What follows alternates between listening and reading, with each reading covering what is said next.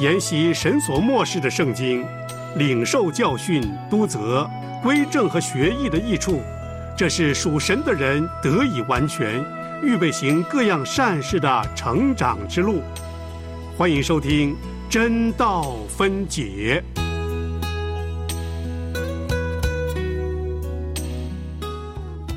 彰显真道，让教会健壮；神仆忠心，宣讲主圣道。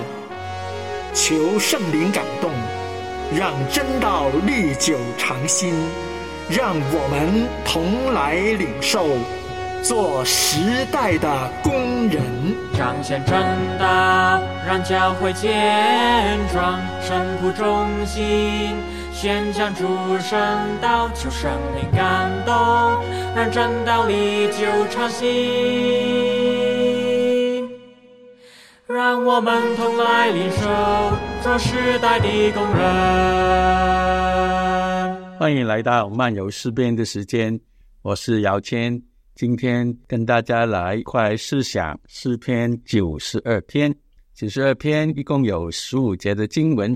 它以安息日的诗歌作为这个诗的起手，我们来翻到九十二篇诗篇九十二篇第一节，称谢耶和华，歌颂你至高者的名，用十弦的乐器和声，用琴弹优雅的声音，早晨传扬你的慈爱，每夜传扬你的信实，这本是美事。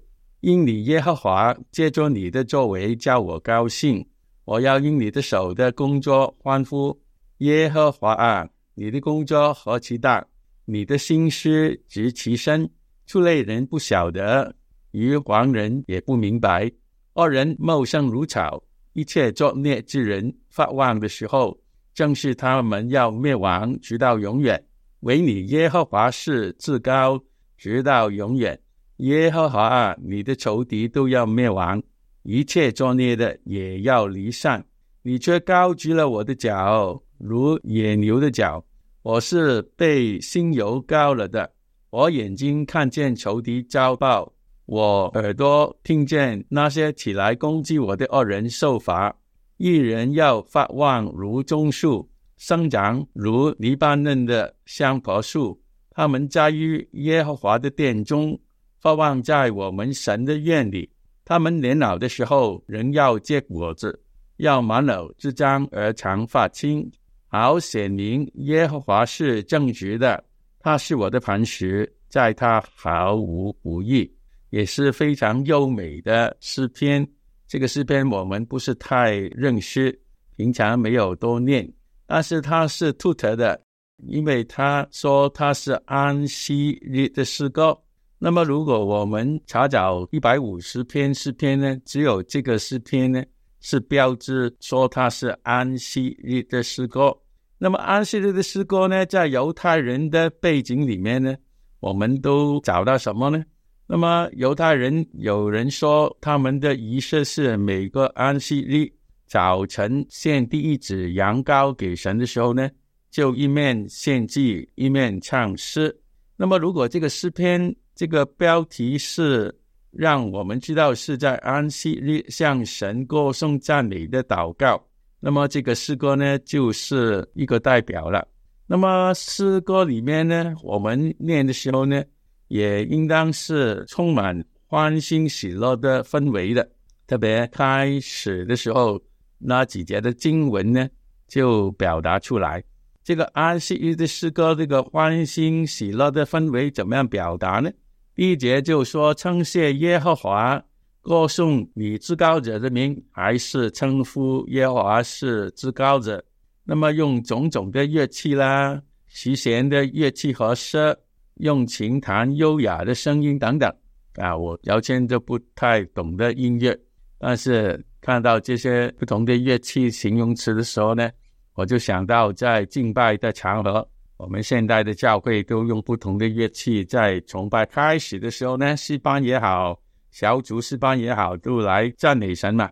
那么这里安息日的四个犹太人，他们说早晨传扬主啊你的慈爱，每夜传扬你的信实，早晚都传达神的慈爱，跟他的信实。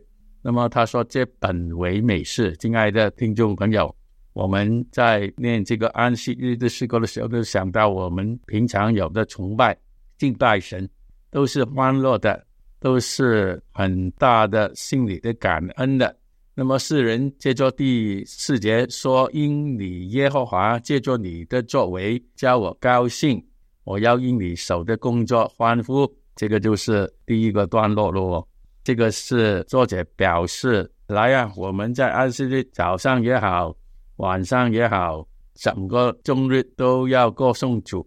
这个是心态上的配备了，是不是？我们整天在周间也是对神有这种的欢乐的情绪。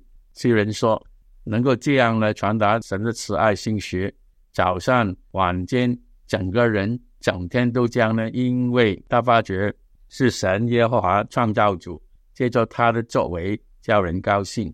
这里说我要因你手的工作欢呼，这个手的工作呢是提到神他创造的大能，就是他创造之功，不是但是说他神好像我们二十四小时做的工那个工作。这里你手的工作就是他的创造。太忙碌的日子，有时候我们连身旁的人都顾不来。看不到我们周围优美的、美丽的大自然，蓝蓝的天，白白的云，有时候我们都看不到。所以呢，这个安息日的诗歌呢，这个段落都提醒我们，人生本来就是要懂得享受神的大自然，他手的工作能够叫人叫你跟我呢欢呼啊！这个是第一段哦。那么这个安息日诗歌，有人也说啊，这个就有钱就不一定说。这样就理解圣经，但是也是有趣的。他说：“怎么呢？有人理解这个诗篇，我们说是安息日的诗歌是兔德的嘛？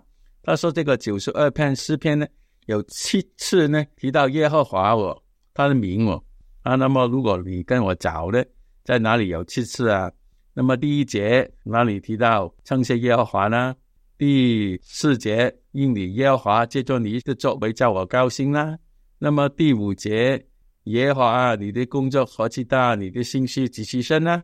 那么第八节，唯你耶和华是至高，直到永远呢？第九节，耶和华，你的仇敌都要灭亡，一切作孽都也要离散呢？那么还有十三、十五节，他们在于耶和华的殿中，发放在我们神的院里。那么十五节，好显明耶和华是正直的，他是我的磐石，在他毫无不义等等。那么犹太人解释圣经呢？他有他的独特的方式。他说这里有七次啊，一四五八九十三十五节的提到耶和华，那么是隐喻啊，比方呢，比对神呢六天完成他创造之功，第七天安息啊，这样的理解呢，也是犹太人可能他们明白神的话语其中一种方式。但是这个都是不是有根据呢？因为这个有次次提到耶和华呢，就是表达安息日的信息呢？我不敢说。啊，提出来是一种的有趣啦、趣味啦。有时候念诗篇啊，这种的理解呢，都帮助我们不忘记。哎，安息日，神六天创造天地，第七天安息。所以这里呢，次次提到了耶和华的名啊，都是一种的趣味而已了。但是对我们的提醒，就是我们的人生认识敬拜神，是我们理所当然的啊。早晨、晚上都在歌颂神。这个是第一节到第四节呢，这个安息日的诗篇第一节提出了称谢耶和华，歌颂你至高者的名，这个都是很正面的、很欢乐的、很优美的。那么第五到第八节呢，跟第九节到十一节呢，就两回呢，你好像唱诗过两边呢，就用耶和华来开始来表达哦。第五到第八节，第五节说。耶和华，你的工作何其大，你的心思极其深啊！那么第九节就另外一个段落，耶和华，你的仇敌都要灭亡，一切作孽的也要离散。我重复多遍呢，念诗篇呢，要注意诗人写诗的人、编诗的人，他怎样去处理、表达他的意念。所以五到八节从耶和华开始，九节从耶和华开始呢，都是一个新的段落。新的分段唱诗都是如此的。那么，如果我们看五到八节，它的意思什么呢？他说：“耶和华，你的工作何其大，你的心思极其深。”这里呢，就提到神的创造之功那么伟大，这个反映他创造者的心思极其深，是这个意思。那么这个段落呢，最中心都表达，如果我们是敬拜神的儿女，我们应当认识我们的主，他手的工作，他是创造主，他是何等伟大。而且这位创造主，他对人、对世界、对他手所创造的，都内里呢有很深刻的意念。这个就是说，我们对我们的创造主的认知、认识有多少呢？那么那些不认识神的人，他用不同的名称来表达，称他第六节说是畜类人，这些人不晓得神；称他们是愚顽人，他们也不明白；称他们好像恶人。啊，这个第七节二人呢，他们是人茂盛啊，但是只不过是潮而已！哇，如潮，这个真的是一种的，是小宽的表达。虽然他们茂盛，但是他们不过是潮而已哦。称他是作孽的人，虽然他们在人面前发旺，好像很丰盛，但是世人说，正是他们要灭亡，直到永远啊！你看。诗篇呢，特别是人呢，他用这些表达呢，就是说不认识神的人，虽然他们表面你看表面他们好像发旺，他们茂盛，但是他们都要灭亡的。这个也让我们应当对神有信心。那么第八节就一个小节了，诗人说：“唯你神呐，耶和华是至高，因为他是至高者嘛。”第一节已经说歌颂神是至高者，那么第八节就结束说了：“唯你耶和华是至高。”也是直到永远啊，这个就是一个段落了。那么你说第九到第十一节另外一个新的段落，这个唱出来的诗歌是什么回事呢？这个也是类同，但是他就集中提到这些不认识神的人呢，他们有的终局。同时呢，世人也让我们的眼光放到他自己身上。他怎么表达？第九节要啊，你的仇敌都要灭亡。这个前面第七节就表达了一切作孽的。也要离散，这个都意思跟第七节都差不多了。但是第十跟第十一节呢，就有新的表达了。世人好像一方面让我们要看见仇敌恶人都好，好像表面看来都不错，但是他们都要离散，都要灭亡的同时呢，第十十一节就说：“神啊，你却高举了我的脚，如野牛的脚，我是被新油膏了的。”这里就提到他写诗的人，他本身了。神不单让恶人、作孽的人退败灭亡，神同时也高举了他的儿女、敬虔的艺人的脚。脚呢，在旧约里面呢，都是力量的意思。如野牛的脚，也是表达这种的动物它的的能力。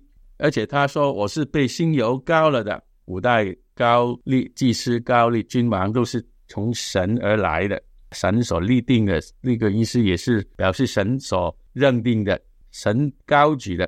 那么十一节作者也说，他的眼睛要看见仇敌来面对报应，他耳朵也要听见那些起来攻击他的恶人呢受罚。这个呢，我们念的时候，哎，你说意思也差不多，但是这里跟上面那个要罚的段落呢就有不同的地方，就是。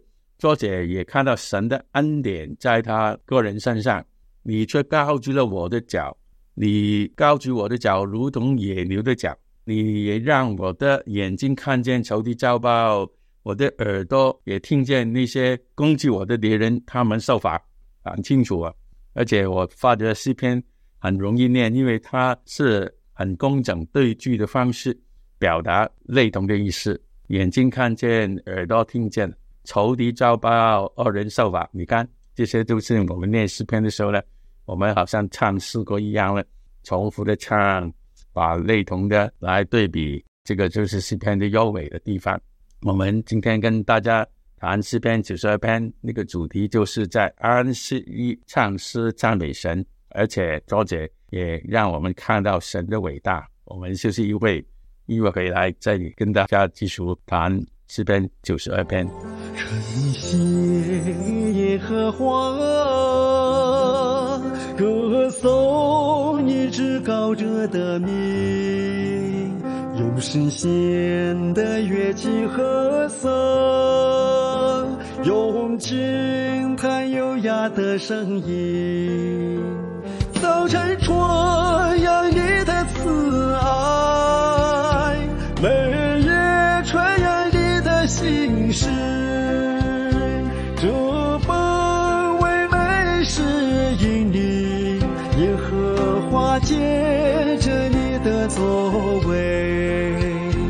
叫我高兴。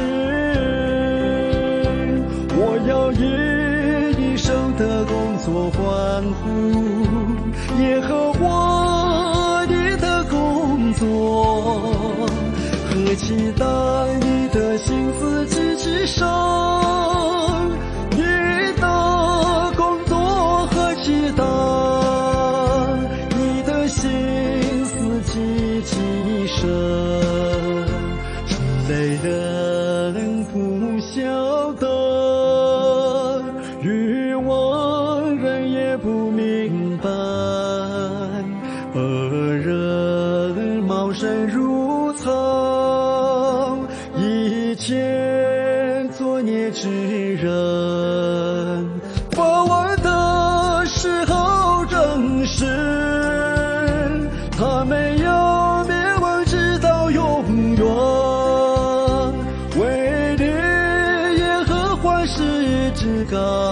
直到永远耶和华。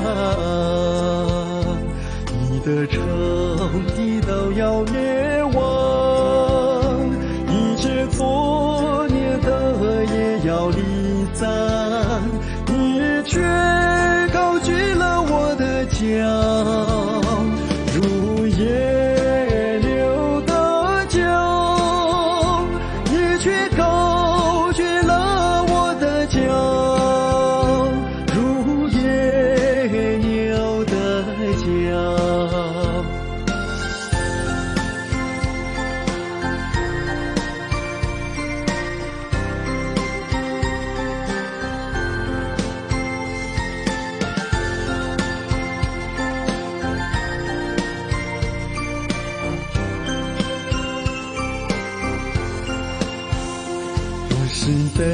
你心又高了灯，我眼睛看见仇敌遭报，我耳朵听见那些起来攻击我的人手法，一人有法我如棕树，生长如篱笆内的香柏树。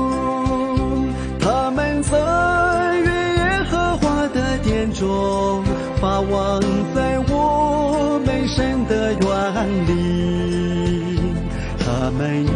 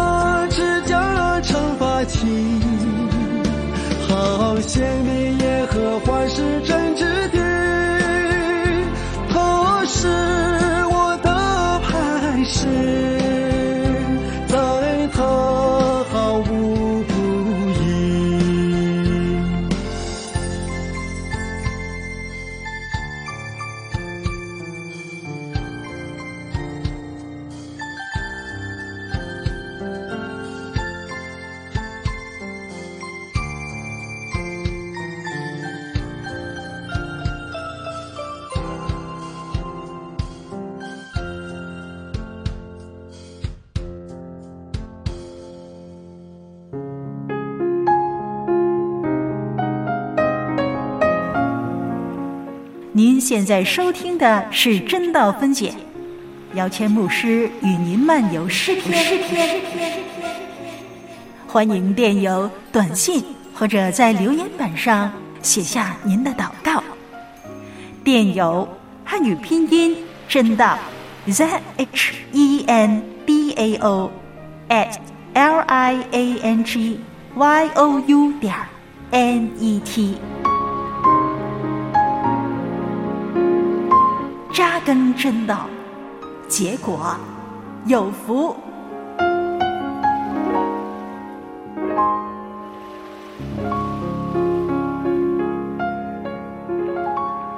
好，欢迎回到漫游诗篇的时间。今天跟大家分享的是诗篇九十二篇。我们说这个诗篇是圣经唯一记载在安息日的诗歌。它的出的地方就是说，早晨、晚间都传扬神的慈爱跟信实。好像我们人生里面，那你说我们是不是整天我们的心胸都在赞美神呢？世人就发觉。如果我们认识耶和华他伟大的创造，第四节说耶和华神借着他的创造的作为叫人高兴，我们也可以因着神他伟大手的工作来欢呼。那么这个诗篇，如果我们到最后这个一段落呢，这个就集中提到那个认识神的艺人呢，他的光景啊，这个都我们先继续来看这个最后的段落了。前面两趟都说的神伟大的工作。愚黄人二人不认识神的作内的人不明白，但是作者他是一个敬虔的人，他说在神的恩典里面，神也高举他，神也让他看见仇敌的终局。那么最后呢，作者是赞美在一切在神面前有信心敬拜神的艺人，他是说第十二节，艺人要发旺如棕树，生长如黎巴嫩的橡柏树。他们在于耶和华的殿中发旺，在我们神的院里，也提到这些艺人的年老的日子。十四节，他们年老的时候呢，人要结果子，要满了枝张而长发青。那么有一个目的啊，这些艺人，神祝福他们老年的时候结果子呢，要写明耶和华是正直的，他是人的磐石，在神在他毫无不义。这个呢，最后四节的经文很有意思，而且它也是我们看见作者在用圣经里面的两种树木——香柏树跟棕树呢，来表达艺人呢。那么，对圣经里面的不同的树木呢，我想到呢，都有不同的树木，好像新哥提到无花果树啦、橄榄树啦，旧约以利亚先知什么罗藤树啦。葡萄树啦、橡树啦、柳树等等啊，圣经。那么这里呢，就特别提到香柏树跟棕树。那么圣经中这些树呢，很多时候都用它们的生长的特征来向我们写明属灵的教训、道理、亮光等等。那么我们今天就看诗篇九十二篇呢，就是通过这个香柏树跟棕树呢，来学习圣经的真理。那么这里说，一人要发旺如棕树。生长如泥巴嫩的香柏树等等。那么这节经文呢，提到两种树的，值得我们留意。首先说是棕树，棕树的特征是这种树呢，说是没有枝子的，只有叶子。那么叶子呢，好像乳毛一样，生长在树干的顶端。那么棕树呢，长得很高，有说高达八十尺，就是差不多二十六米以上。那么叶子长得大概六到九尺左右。那么我们对棕树都应当不陌生，因为新约圣经呢，福音书说它是一种胜利的象征，常用于喜庆的场合。最特殊就是当年主耶稣骑驴进耶路撒冷的时候呢，我们看福音书里面记载，以色列人众人呢就手拿这种棕树枝来欢迎耶稣。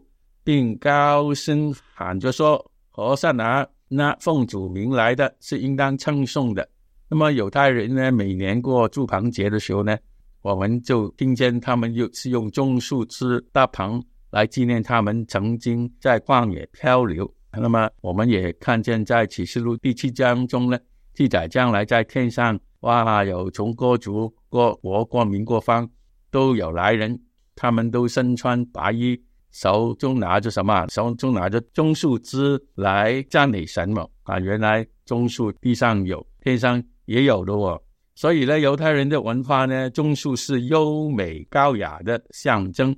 那么这个比方，我们基督徒的生命呢，也应该像棕树一样有这种优美高雅，像香柏树一样呢，就散发香气。这个就是生命丰盛的标志。那么优美高雅的生命，不只是体现在我们呃外表穿的衣裳多美多好，是表示我们内里的人我们是不是有这种呢？好像香柏树一样的散发出香气呢？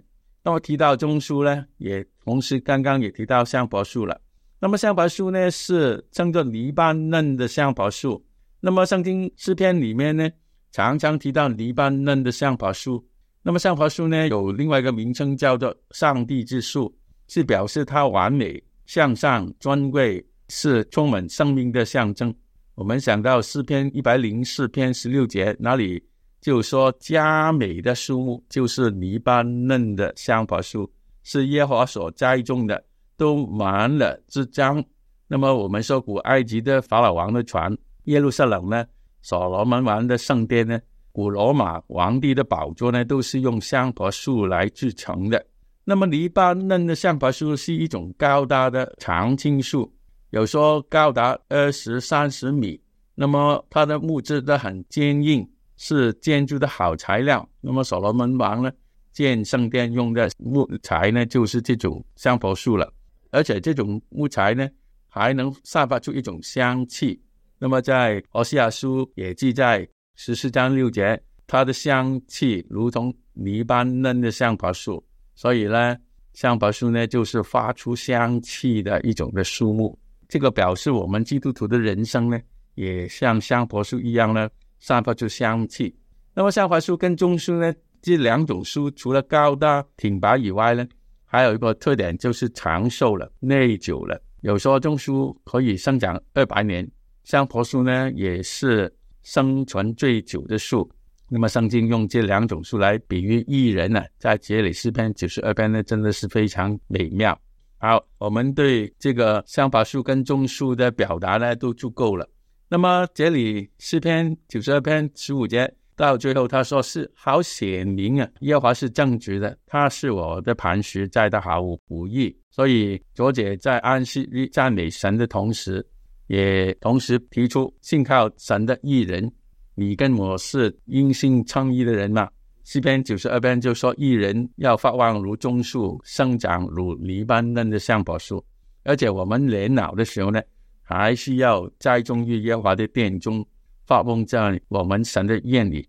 年老的时候，作者说还要结果子，满了枝张而长发青。这个真的是对信靠主的人一种的很大的鼓励。我们不要做恶人，虽茂盛，但是只不过如草一般。我们不要做作孽的人，虽然发旺，但是世人说他们要灭亡，直到永远。反而我们要常常赞美神。我们的生命在任何的环境里面，就好像棕树跟橡柏树一样，耐寒的，可以胜过逆境的，可以在不好的环境里面还是发青的。这个就是基督徒的人生。感谢主，让我们今天跟大家来分享这个安息日的诗篇，让我们的心灵因着神的话语受到鼓励，让我们的心常常有音乐发出来赞美我们的神。因为这个诗篇虽然很直接、很简单，但是他发出这个信息，叫我们不忘记神伟大的创造，叫我们在今天这个世界里面呢，很多人没有盼望的时候呢。到年老的时候，更加失掉方向的时候呢？这个诗篇提到信靠神的艺人，年老的时候，我们的光景应该信靠神，满有神的福气，满有神的力量，满有生命的丰盛。感谢主，我是姚谦，正道分解与你共勉，下回再会。我将你的话语深藏。在我心，